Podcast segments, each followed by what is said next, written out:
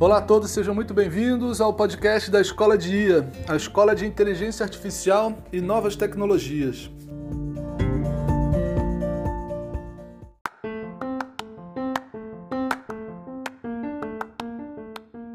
O nosso propósito se resume a uma frase: inteligência artificial para todos.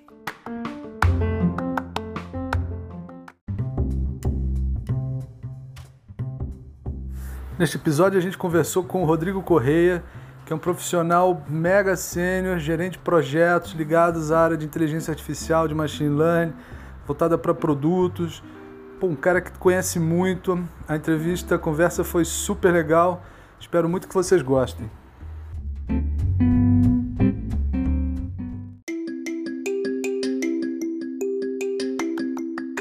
Bem, hoje a gente está aqui com o Rodrigo, o Rodrigo é um, é um gerente de produtos sênior da indústria de tecnologia que faz usos assim pô, massivos, né, intensivos no mundo de dados, no mundo de analytics, com um objetivo muito interessante, né, que é garantir o sucesso de novos produtos, né, que é a base também do, no lado prático da inovação.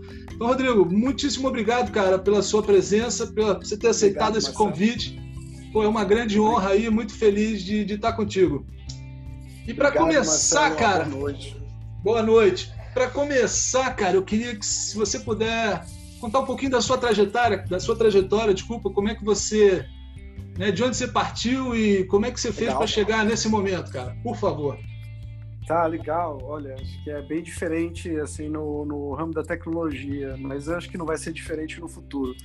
É, eu, a minha formação é administração de empresas, né? É, e uma das coisas que eu, né, eu foquei muito na minha, na minha formação foi mercado financeiro. Né? Então, vamos dizer assim, que do lado da administração de empresas, essa talvez seja a branch mais analítica de todas. Né?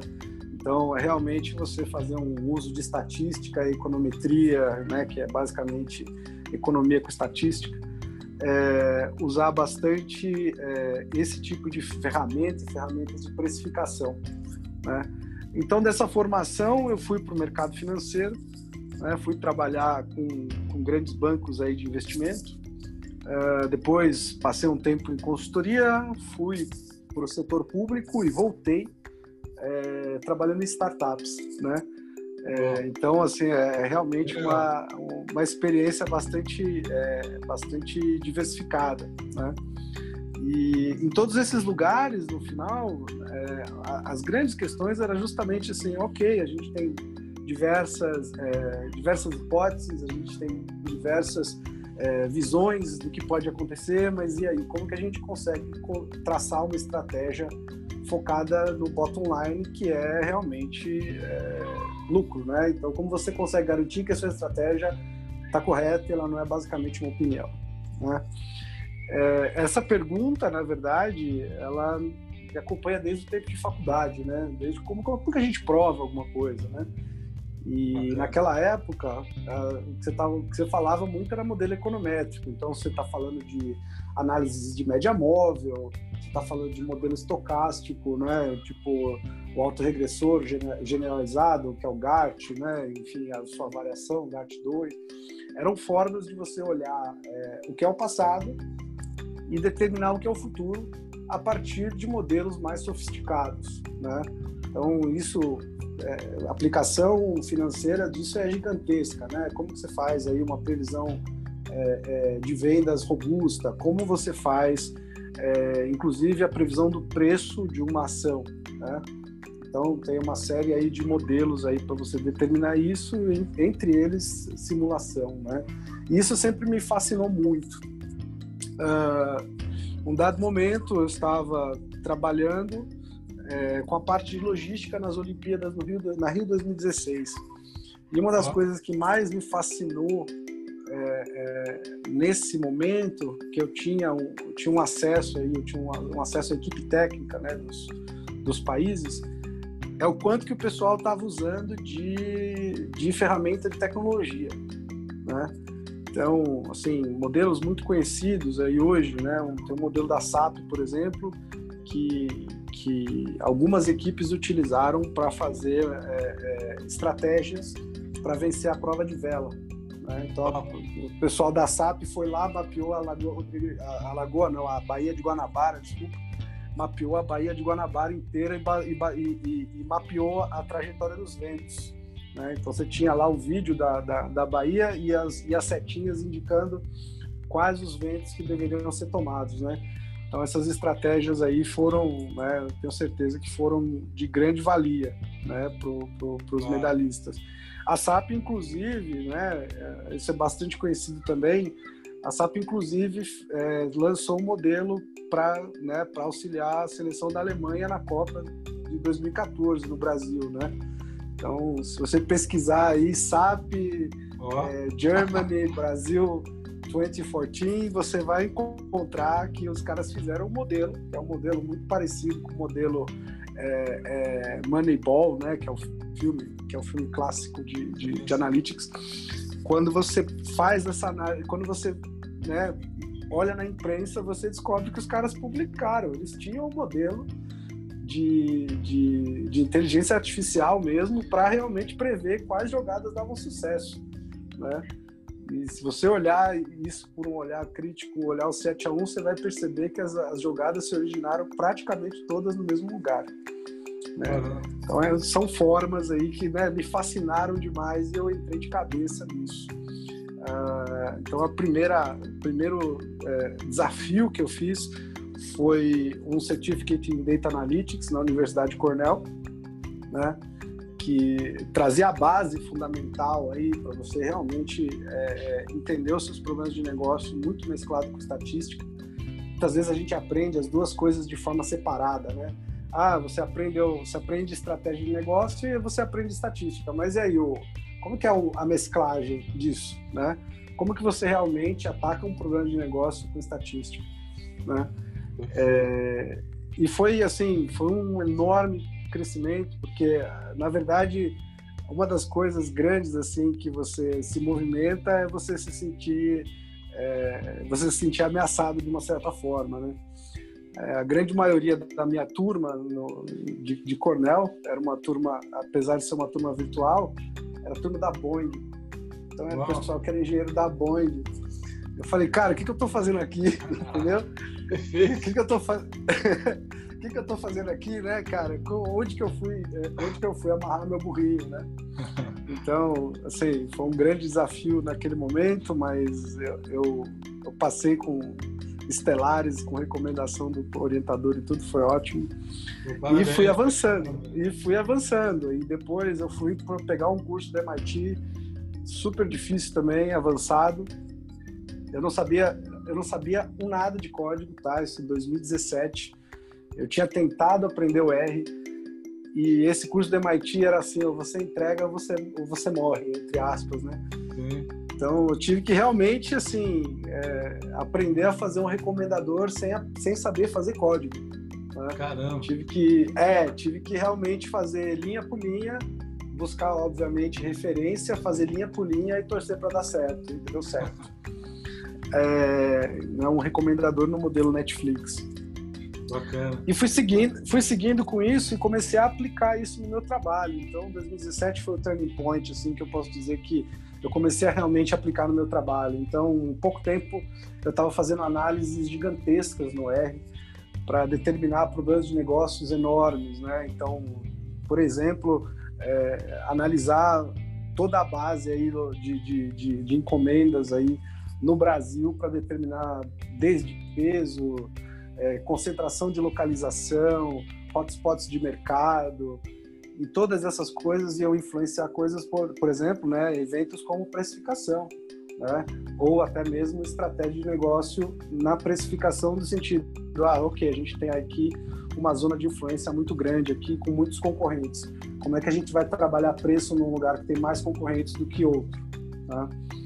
E foi né, sempre desenvolvendo essas, essas ferramentas de trabalho com prova estatística, o que é muito melhor do que a gente chegar e fazer uma análise e só olhar um número, né? Interessante. Cara, é, te fazer outra, uma, uma perguntinha. É, é, interessante, né? Esse movimento também recente, grande, né? Da IA, né? É, por exemplo, tudo que você citou, né, cara, são coisas que de alguma forma assim, são mais antigas, né? É, Sim. Que, mas, por outro lado, acho que assim, esse fascínio né, recente da IA né, tem também muito a ver com a parte de deep learning, né? É, Exato. Você está tá vendo, cara, assim, nessa fronteira hoje que trouxe né, esse fascínio e é, como é que isso tudo encaixa aí né, no mundo do, do machine learning, né? Essas Legal. aplicações novas. Como é que você está acompanhando isso, cara? Legal. É, bom, primeiro, acho que o primeiro ponto assim que a gente olha da questão de fascínio do deep learning, visão computacional, é por causa da, do potencial disso, né? Então, quando você está falando, por exemplo, de, de modelos que tenha que tenha resposta, né? Isso é importante falar do que, que é inteligência artificial, né? A inteligência artificial não é só um modelo que avalia dados, ele é um modelo que toma decisão a partir desses dados, né? Então você está falando de carro autônomo, né? Você está falando aí de modelos avançados de chatbots, né? Que, que seguem aí é, é, linguagem, né? Você, você realmente conversa com a máquina e a máquina te responde. Uh, você está falando aí de modelos é, importantes aí de visão computacional, por exemplo, de no caso médico, né? Que você, por exemplo, pega uma foto de né, um, uma foto, uma chapa de alguém e pode determinar se ela está propensa a ter câncer de alguma forma, né, ou se já tem algum estágio é, menos avançado de câncer, que você consegue um diagnóstico muito prematuro, né, e obviamente você melhora muito mais a chance das, de vida das pessoas. Uh, em termos das aplicações que você está falando, em, principalmente no ambiente de startups, você tem, você tem um monte. Né? Então, assim, você está falando, por exemplo, de é, padronização de identificação de fraude, é, você está olhando se, é, por exemplo, o tipo de resposta que a pessoa dá ao ver uma propaganda sua, se você tem uma câmera, por exemplo, digamos, você tem um, você tem uma, um, painel, uma televisão, alguma coisa, você está mostrando uma propaganda. E aí ela quer ver se você está feliz ou não e classifica se você está feliz ou não, já olha, já troca, já modifica é, é, é, o tipo de ad que você está vendo baseado nisso. Então tem muita coisa. Né? É um fascínio bastante avançado. Porém, tem um outro lado, né? Nessa parte de inteligência artificial, dos modelos deep learning, rede neural, que são os modelos, os, os modelos quentes, é que você tem que ter uma maturidade de dados muito grande, né? e variedade, principalmente. Né? Então, você está falando de rede neural, normalmente, né, reinforcement learning, você está falando que realmente você tem que ter uma estrutura de base de dados extremamente parruda. Né? E o tempo de processamento deles também, né, em, em termos computacionais, é forte. Então, você realmente ter um modelo que reconhece uma coisa em fração de segundo é ainda um grande desafio e não é a realidade é, disponível para a maioria das empresas. Né? É, então, é, o ponto, os pontos importantes disso é dizer o seguinte: quando você está falando de modelagem, quando você está falando de, de, inclusive de grandes competições aí, Kaggle, por exemplo, né, um site, site mais famoso aí de competições de data science que dão prêmios, é, os, normalmente as grandes vitórias, quem ganha muita coisa, quem consegue muita coisa ali, que tem um score muito alto, são quem aplica modelos relativamente simples com uma, né, com um aprimoramento muito bom em termos do que você está olhando, quais variáveis você está é, é, analisando, né, chamado feature engineering, né, como você melhora aí a capacidade dos seus modelos. Né. Então, assim, tem muita coisa legal, Cutting Edge, né? Mas ainda tem um passo de evolução que é muito grande, acho que eu ia emendar até nisso, que é justamente como que as empresas se atualizam para isso, né? Como você olha coisas, é, é, é, como você chega nesse nível de maturidade. Perfeito. É, cara, conta um pouquinho então para gente é, nesse sentido, né? Nesse caminho, né? Nessa essa uhum. evolução, uhum. né? De de maturidade nessa área. É, Legal. São essas grandes fases né, para um, um projeto bem sucedido de, de machine learning, cara? Legal. É, acho que primeiro, os primeiros pontos é assim, eu acho que as grandes dificuldades da empresa, de, algum, de qualquer empresa, é dizer o seguinte, ah não, a partir de hoje a gente é data driven, né? A partir de hoje a gente toma decisão a partir de dados, partir de hoje a gente vai utilizar modelos de machine learning para, enfim, para prever se o, o, né, o que, que eu vou, quanto que eu vou ganhar, qual, qual que é a qual que é a, a, a, segmentação do meu cliente, se ele vai me abandonar nos próximos tempos, eu vou montar um modelo recomendador para otimizar a minha cadeia logística, enfim, vou fazer mil coisas, porém não consegue entregar, né? Eu acho que, assim, o, o ponto maior é o seguinte, que não existe você não ter cultura de dados, né? Numa empresa e implementar projetos de dados. Eles provavelmente serão pontuais, né? E muito provavelmente você não vai conseguir é, trazer a maturidade para o modelo, tá? Quando você está falando de modelo de machine learning, o modelo de machine learning ele tem uma escala evolutiva, né? Você começa com um modelo, geralmente um modelo com uma precisão muito ruim, né? Você começa um modelo com uma precisão aí, sei lá, 40%, 50%. É, o ponto é, eu comecei aqui e eu estou comparando com o que é, por exemplo, qual que é o, a, a performance do que não é modelo de machine learning, ou seja, a decisão de alguém. Então a primeira coisa é assim, você comparar, ok, eu estou fazendo um trade-off entre duas coisas que é a decisão de uma pessoa versus o modelo, né? É, para você chegar então na evolução, na verdade, você tem que começar.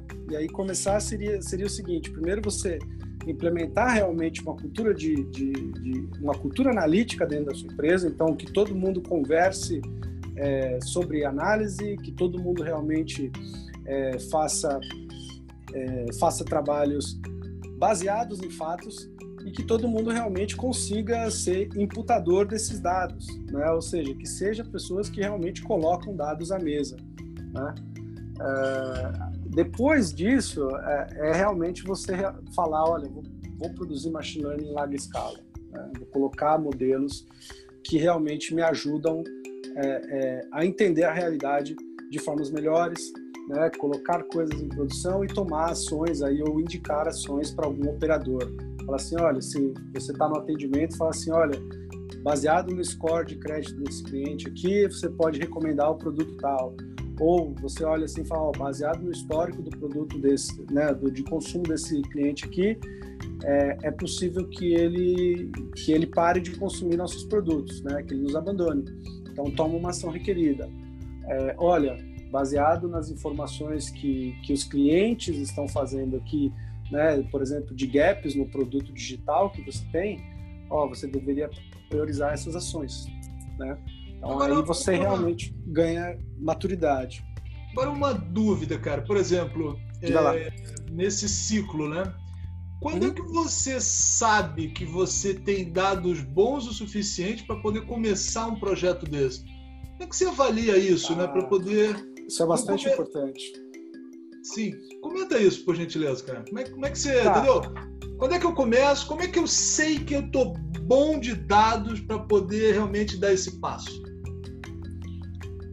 Bom, é, é, eu acho que esse ponto de decisão é um ponto difícil, né? É, porque o que acontece, na verdade, é o seguinte: você, você espera ter uma massa crítica gigante. Mas para você ter uma massa crítica gigante, você tem que criar uma estratégia primeiro, né? do que você vai coletar, do que você vai olhar, né? É, e todo problema de dados, ele é um problema customizado de uma certa forma, né? Tudo que você quer responder, você responde de uma certa forma customizada. Então, se você falar, eu quero fazer um problema de classificação simples, por exemplo, ah, eu quero eu quero fazer uma análise de sentimento é, do que o meu cliente está fazendo, do que o meu cliente acha de mim, né? Então, vamos dizer que você conecta aí, um, você faz um projeto simples, você conecta na API do Twitter, você faz aí umas estratégias de web scraping e você faz um, um, um processador de linguagem natural e você classifica só bom ou ruim. Para você fazer isso, basicamente o que você precisa é linha de texto, né? Ou seja, você precisa de tweets, por exemplo, numa base de 10 mil tweets e tá tudo ok. É, se você for trabalhar com, com, questões mais complexas, né, e classificações mais complexas, obviamente o, o número, a complexidade do que você está fazendo é muito maior, né? Então, o caso clássico aí é o caso da Target, né? Isso já, já é um caso antigo, inclusive, né? É, que a Target, a Target é uma é, é, tipo um Sam's Club, né, que opera nos Estados Unidos. É um, é um supermercado, mas você tem que ter uma você tem que ter uma é, uma carteira de sócio. E eles é, descobriram, chegaram a descobrir que uma moça estava grávida e mandou um e-mail para a família, né, dizendo, né, mandou um e-mail falando, ó, oh, parabéns, agora você, agora que você está grávida, conte com a gente, não sei o quê. O problema é que a conta do e-mail é dos pais da menina e a menina é adolescente, né? É, e aí deu um, deu um problema aí de ética de dados aí, como que isso era trabalhado, né? Mas se você for falar de um modelo como esse, né, você tem que pegar um monte de coisa. Você tem que cruzar consumo de, de é, consumo de uma cesta de produtos que indicam, por exemplo, que uma, que uma mulher está grávida. Né? Você fazer isso realmente é, é, é, um, é um volume de dados muito grande. Né? Você tem que ter bases de dados variadas, você tem que ter o número do cartão de crédito do cliente, tem que fazer um token de transação, você tem que ter, fazer análise, uma análise extensa de toda a sua cesta de produtos, aí está falando, sei lá, 10, 20 mil SKUs, então é realmente uma coisa bastante massiva, né? É, então, a, a, o ponto é assim, é justamente isso. Quanto, que, quanto dado é o, é o necessário né, para eu começar um projeto? Olha, se você tem é, mais de mil observações, você consegue fazer um primeiro modelo né, de qualquer coisa. Tá? É, você consegue montar um modelo simples, fazer uma, uma prova de conceito, um MVP e evoluir a precisão disso, né? Perfeito. E, e, como é que você trabalha, cara? Se você puder contar um pouco da tua experiência é, usando método ágil para desenvolver tá. modelos. O que, que você de vê dados. aí? De... Isso. Como é que é, é isso? Olha, essa pergunta é uma pergunta é, é bastante difícil, tá? Porque é uma coisa que tem sido muito discutida hoje é se deveria se usar modelo ágil para desenvolver para fazer produtos de dados. Né? É, o, o, ponto é o seguinte, né?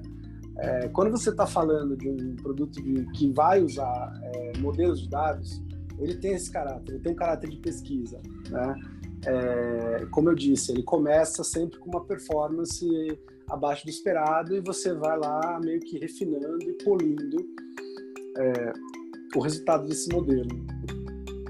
É, é, um pouco diferente de você fazer uma entrega funcional é, de um software, claro, tem muitas semelhanças aí, né? Às vezes você começa também é, muito ruim e vai evoluindo. É, mas acho que a grande questão dentro disso é se isso é benéfico ou não. Né? Hoje isso é bastante aplicado, tá? Porque é, time de dados e time de engenharia eles têm muitas semelhanças, são perfis, são perfis muito é, muito parecidos, muitas vezes eles são até é, sobrepostos, né? Startups aí onde eu trabalhei, por exemplo, eu tinha aí acho que 30% dos meus engenheiros que trabalhavam no back-end eram eram na verdade oriundos de engenharia de dados e ciência de dados. Né? Eram pessoas que tinham formações para trabalhar com, com, com, dados e já tinham, é, é inclusive, exercido anteriormente.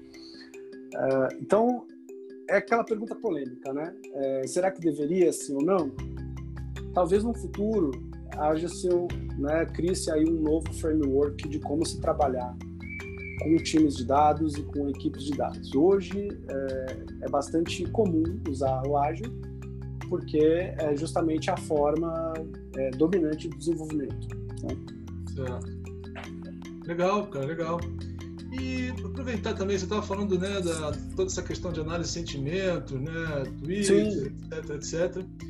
Mas é, a gente também ouve, né, ah, puxa, vamos pegar é, comentários, por exemplo, numa área de atendimento, né, Sim. comentários texto né, que, que o operador, né, a, os atendentes fizeram para também fazer uma análise dessa.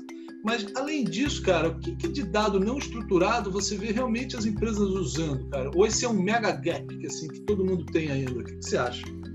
Olha, eu diria que isso aí é, é uma coisa que é provavelmente só Big Techs conseguem fazer, tá? Porque realmente se você não tem um dado com label, né, a não ser que você está falando de NLP, né, você está falando de processamento de linguagem natural, você consegue entender aí, é, é, você consegue entender textos buscando, fazendo técnicas para buscar algumas coisas. Se você está falando de imagens não não é, não configuradas, se você, por exemplo, fala assim, cara, é, vamos buscar aqui nesse nesse monte de informação aqui não estruturada, não colocada, eu vou fazer um, um modelo e rodar um machine learning, tirando a parte de linguagem natural e comentário, é muito difícil. Agora, falando da parte de NLP, que é uma coisa também é, é, é super quente hoje, né? NLP é Natural Language Processing, né? É, em português é processamento de linguagem natural. É, basicamente, você usa algumas técnicas para achar palavras-chave. Né? Então, você analisa um texto, você faz aí técnicas, por exemplo, você pode fazer tokenização, que você cria como se fosse um, né, uma soma de palavras, você faz um token, né? Você pode fazer lematização, que você está trabalhando com, com strings um pouco maiores mas no fim das contas você está procurando palavras que estão no seu dicionário de uma certa forma, né? É, você está procurando sentidos que estão dentro da sua da sua linha de conhecimento, né? Ou do seu dicionário de conhecimento. Você está falando de coisas que assim é, como que uma máquina interpreta é, é interpreta palavras sem dicionário já é questão de tentativa e erro. Tá? Então você fala assim, cara, por exemplo, eu tenho aqui duas Alexas em casa, né? É, ele entender a minha fala é de uma certa forma desestruturado, né? Isso é uma história bastante interessante, assim, quando, quando eu peguei a minha Alexa, né? Acho que vale a pena contar. Eu comprei a Alexa aí no começo desse ano, né? A, o Amazon Echo, né? É o nome do, é o nome do, do dispositivo. Alexa, assistente pessoal.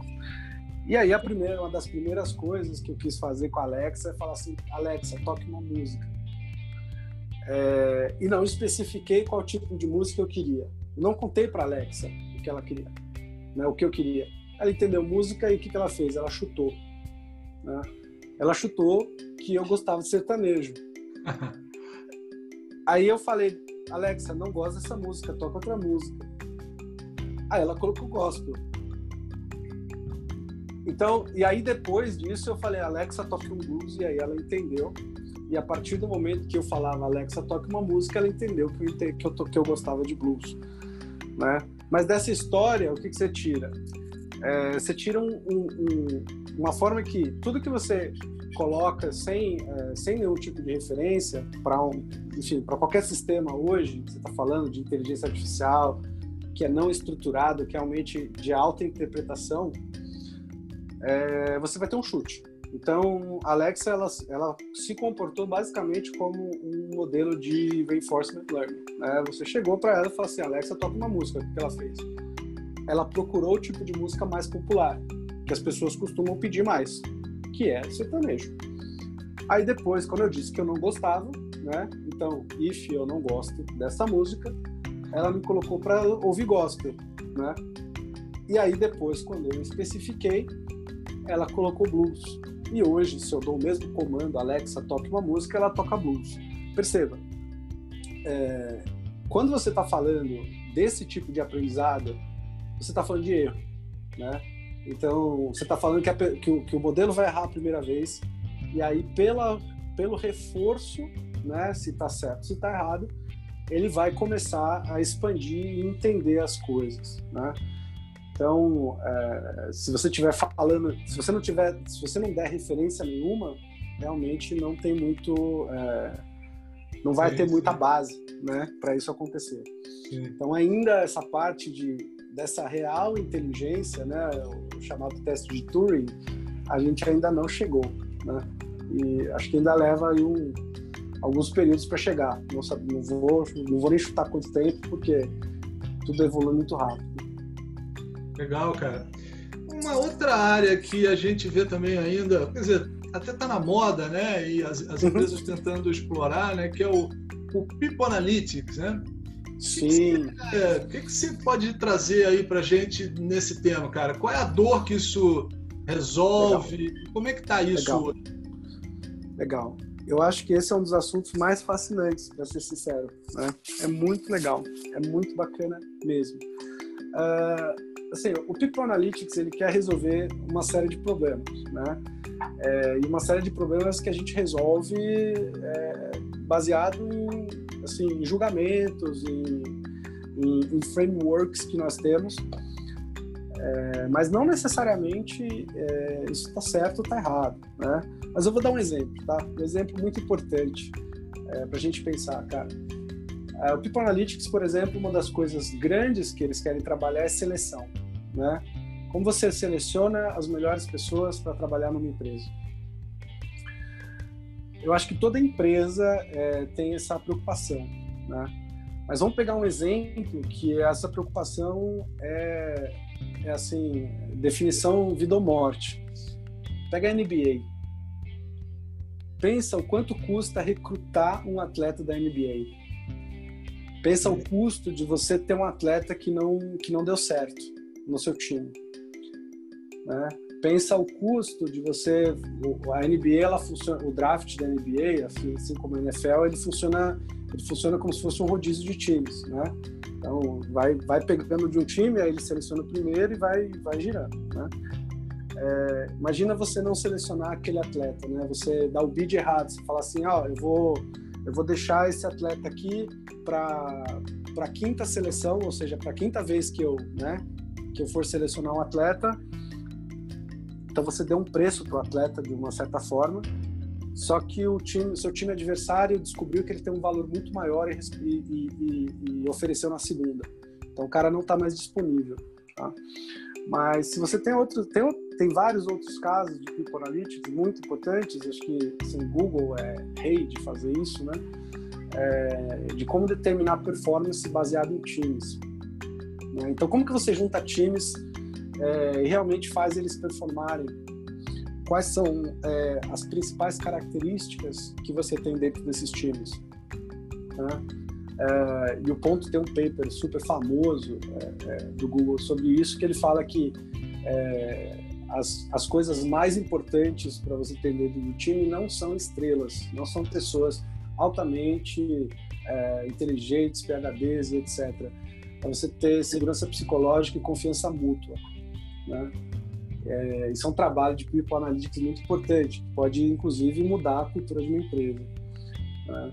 Uh, você pode falar, por exemplo, tem, tem trabalhos aí, inclusive de, colegas, né, colegas acadêmicos aí, com, com questão de rotatividade, né?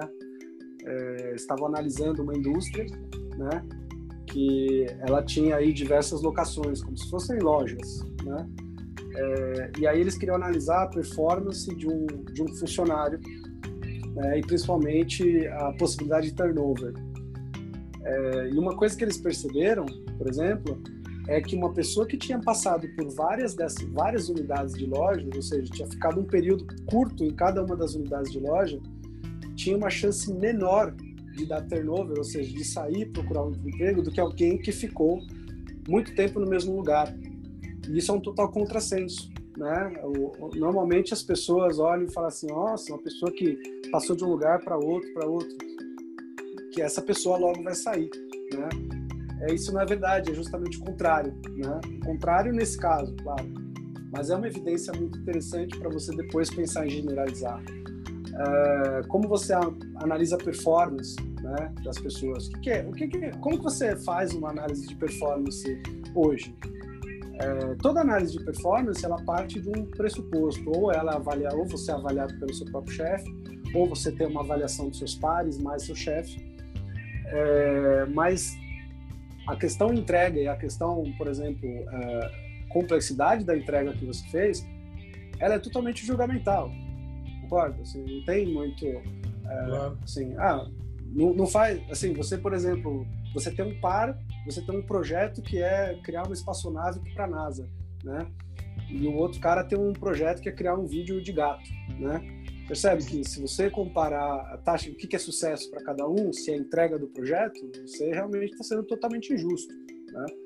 É, e isso é, enfim, isso é, são cotidianos de empresa, né? Como que você faz esse tipo de, de análise de performance, o que é performance, o que é entrega, como que você vai montar isso, como você vai selecionar essas pessoas, como você vai remunerar. Então, é, é um ramo que ainda está aí se desenvolvendo.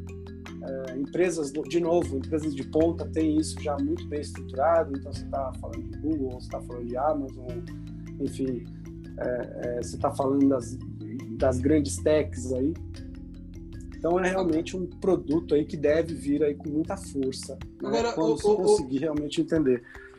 Ô Rodrigo, em relação Foi. a isso, cara, como é que também essa questão toda, né, dos, dos viés, né, dos modelos, sim, como é que você aí assim abre, né, não precisa nem só comentar no mundo do, do People Analytics, mas como é que como é que se resolve isso, cara, pensando no mundo que não, não, não aceita mais, né, de alguma forma esse tipo de pois é. escolha é. baseada em dados passados, o mundo era assim, faz sentido que a decisão do modelo seja para esse lado, mas como é que a gente limpa, cara, esses dados? Ou... Como é que faz isso, hein?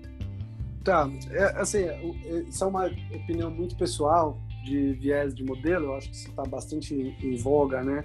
Principalmente, acho que os modelos de, de que são usados para segurança pública, né? É, porque aí realmente modelos apareceram lá para a polícia e parece que e, e, apresenta realmente né, que pessoas de determinada etnia é, é, sofrem mais é, sofrem mais viés desse modelo esse modelo tem maior probabilidade de indicar que a pessoa pode ser é, pode ser enfim um criminoso né? É, e outras né assim, pega traços de alguém e essa pessoa sai branca né? e ela é negra Uh, eu acho que esse negócio de viés é, é, muito complicado porque a gente não tem a métrica humana, né? Tudo que você está falando, ah, o modelo é muito ruim, é, você tem que comparar qualquer métrica, qualquer métrica atual, né? Então, uma das coisas clássicas assim é justamente o People Analytics que a gente acabou de falar, né? Uh, os modelos aí, principalmente aí até os últimos anos, eles tinham uma taxa de sucesso baixa, né? Principalmente em, em, em recrutamento, né? Falar, cara, a, a chance de, por exemplo, modelo acerta com 30% de precisão se aquela contratação é boa. O humano acerta 9.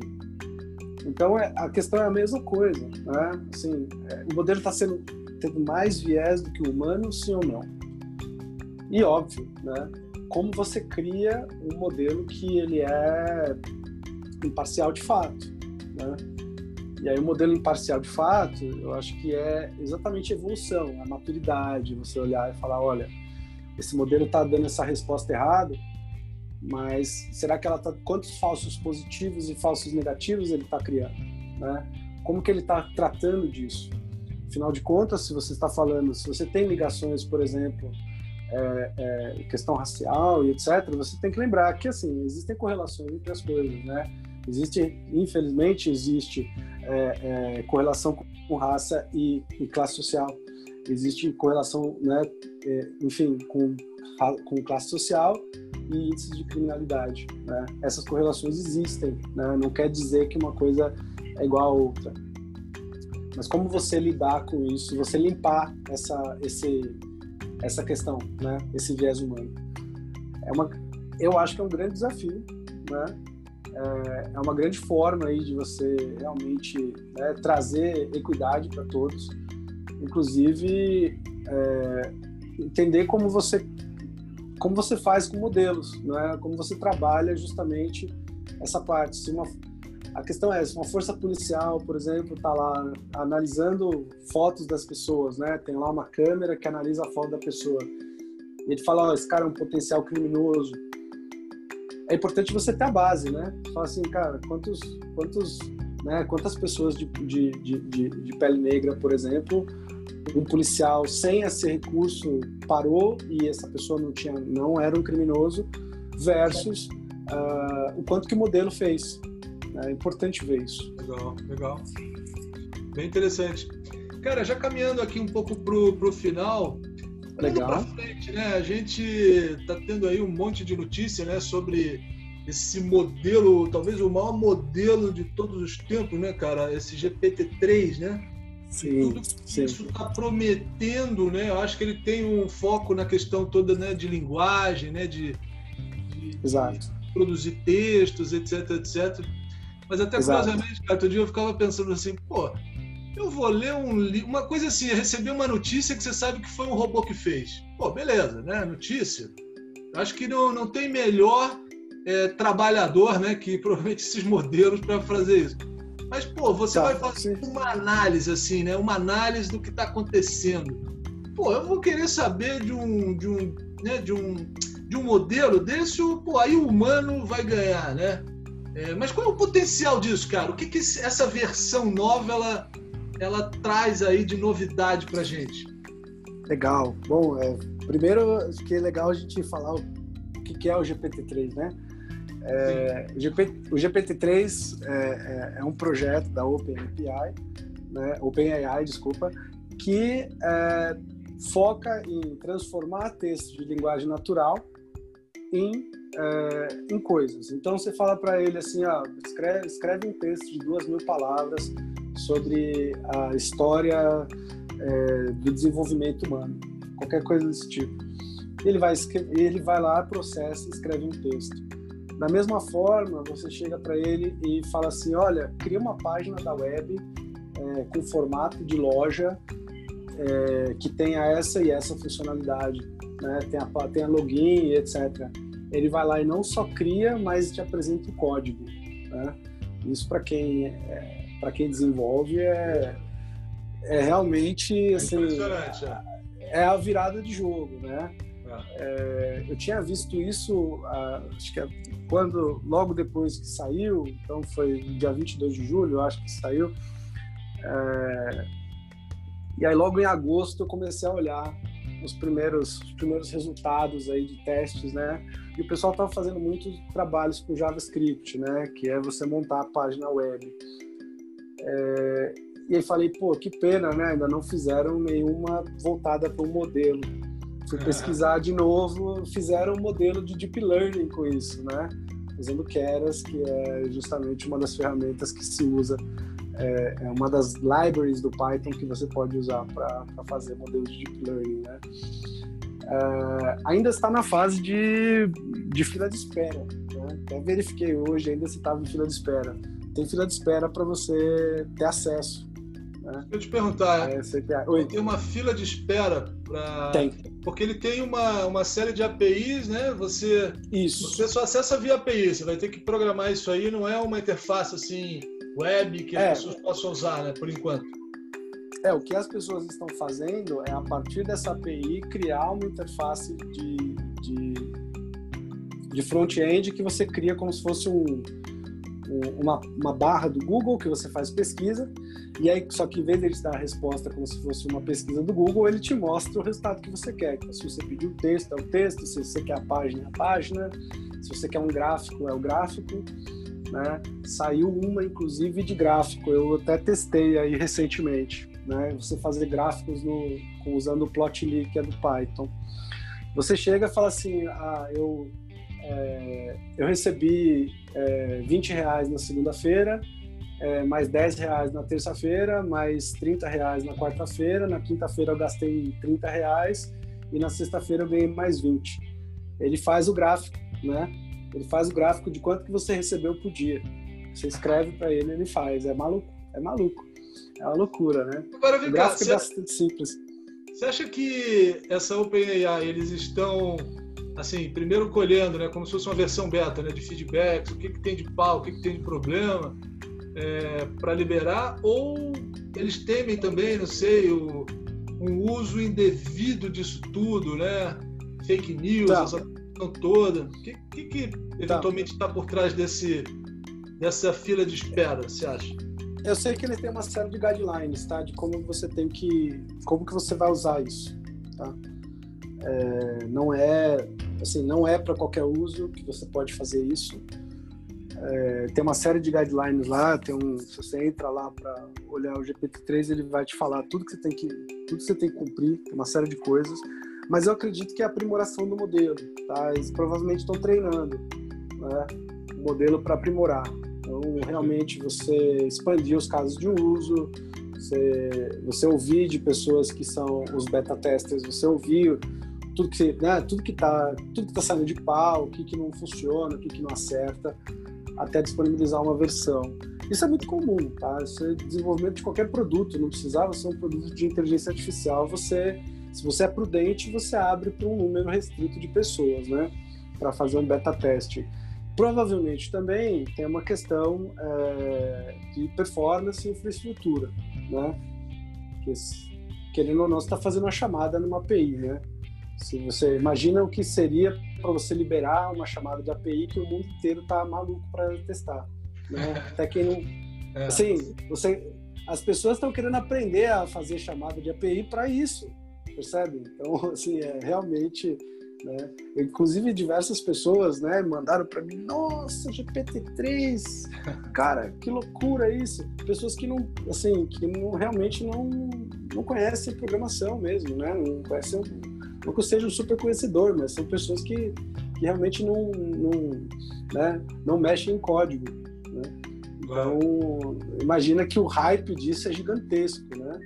E óbvio, é, para qualquer pessoa que trabalha com programação, ciência de dados, etc., você ter isso é uma loucura, né? Porque a realidade, tá? Tô falando de realidade de desenvolvedor, realidade de cientista de dados, realidade, enfim, né? a não sei que você realmente seja um cara muito, muito, muito versado. É, a forma de programar hoje é você bater numa parede e olhar no Google. Né? Então você vai lá no Stack Overflow, enfim, você vai procurar em algum lugar aí é, é, onde que você consegue a resposta daquilo que você precisa. Então essa, esse tipo de query, digamos assim, para o GPT-3, digamos, você faz no Google. Só que é óbvio que você não acha a resposta 100% correta, o que você tem que fazer é ir procurando, fazendo um monte de pesquisa e procurar um código ali que faz sentido para o seu problema e que você consegue adaptar ele né, para resolver o seu problema específico. Pô, legal. Então isso é loucura. Bem legal. Cara, para a gente ir concluindo, ó, você, como é que, que você está vendo aí de novos frameworks, cara? E aí já tentando emendar, cara, numa, numa questão final de assim, de recomendações que você pode dar, né? Assim, talvez primeiro ah. o cara que precisa se atualizar, né, cara? Para onde ele, para onde esse mundo está indo, né? E depois para o tá. cara que está começando assim, né? Frameworks, que linguagens, né? O que, que você recomendaria aí para o cara tá tinindo daqui a dois, três anos, entendeu? Tá tinindo nesse Legal. mercado. Legal. Acho que tem bastante coisa para falar. É, bom, eu, inclusive, é, muito recente, assim, ontem, eu tive acesso a um relatório da McKinsey, né? enfim, acho que é a consultoria mais admirada aí de estratégia do mundo, é, sobre as quais seriam os, os, principais use cases e aí os principais é, os principais ramos aí de, de machine learning e inteligência artificial. O que a o que a McKinsey pontuou realmente é que os os tópicos mais quentes realmente são tópicos de deep learning, visão computacional e processamento de linguagem natural. Isso aí são assim é, são as coisas que exatamente que as empresas realmente estão correndo muito atrás, né? Porque justamente quando está falando desses modelos, esses modelos são modelos que produzem cost avoidance, né? Ou seja, você não precisa mais contratar um operador para fazer aquilo, né? Uma pessoa realmente para fazer aquele trabalho. Então é um trabalho meio que é, é, um, é, um, é uma inteligência artificial mais robotizada, né? Então faz sentido que esses modelos existam e que a procura por eles seja seja muito crescente. Mas esses modelos, ao mesmo tempo, também são os mais avançados. Né? É, e aí, a meu julgamento, são coisas que é, elas trazem benefícios, claro, né, de escala, mas é, é necessário tratar com os modelos até mais simples para lidar com o trabalho estratégico. Né? Então, entrando na, na questão de que é, o que, que, a pessoa tem que estudar para estar tinindo, para realmente estar é, dominando o mercado focado em dados, é, entender as, no mínimo as duas linguagens, né? Entender o R, entender o Python. É, é uma questão de ambidestria, mas que não você que você não seja ambidestro para fazer as mesmas coisas. Né? Por exemplo, no meu caso, eu uso eu uso R para fazer análise de dados de fato, né? Então visualização melhor, enfim, as, as funções são mais rápidas de fazer. Se você está fazendo alguns trabalhos de analytics mais nichados, por exemplo, você fazer uma análise aí de potencial fraude, né? Com, com um instrumento chamado Lady Benford. Isso é muito melhor se você fazer no R. Quando você está falando de realmente modelo de machine learning, ou seja, que você quer aprender com aquela base de dados, fazer algum tipo de aprendizado com a base de dados, o Python ele tem, ele leva vantagens. E acho que a principal vantagem é você poder fazer deploy desse modelo, ou seja, você realmente lançar esse modelo para produção e que ele faça parte de algum produto, né? Então, assim, é importante saber pelo menos um pouco dos dois, né? Ah, tem uma linguagem aí que o pessoal fala que a performance é muito grande. Eu reconheço que não é, que eu não tenho familiaridade, tá? Que é o Julia, né? Julia também é uma, é uma, é uma linguagem de programação aí que deve estar tá se desenvolvendo aí nos próximos anos aí e começar a ganhar mais relevância. É, mas para os próximos três anos, eu acho que grande, acho que grande virada não é você falar da, do, do, do creme de la creme da tecnologia. Eu acho que isso vai acontecer com certeza e muito provavelmente isso vai acontecer aí tocado pelas big techs e eu não duvido que eles lancem soluções aí proprietárias, tá? Estou falando aí de, por exemplo, casos do da IBM, do Watson, né? Você vai provavelmente ter aí soluções aí que esses caras vão desenvolver meio que ponta a ponta. Mas o ponto não é o ponto não é esse. Eu acho que o ponto é o seguinte: é todas aquelas empresas que estão ficando para trás, né? Então, todas as empresas em setores e indústrias que são mais tradicionais, é, como que eles vão fazer esse processo de transformação digital? É um processo de transformação digital aí que começou assim com esse tempo de pandemia, justamente quando você trazer, né, você trazer é, é, força para e-commerce, você realmente trazer força para a transação digital.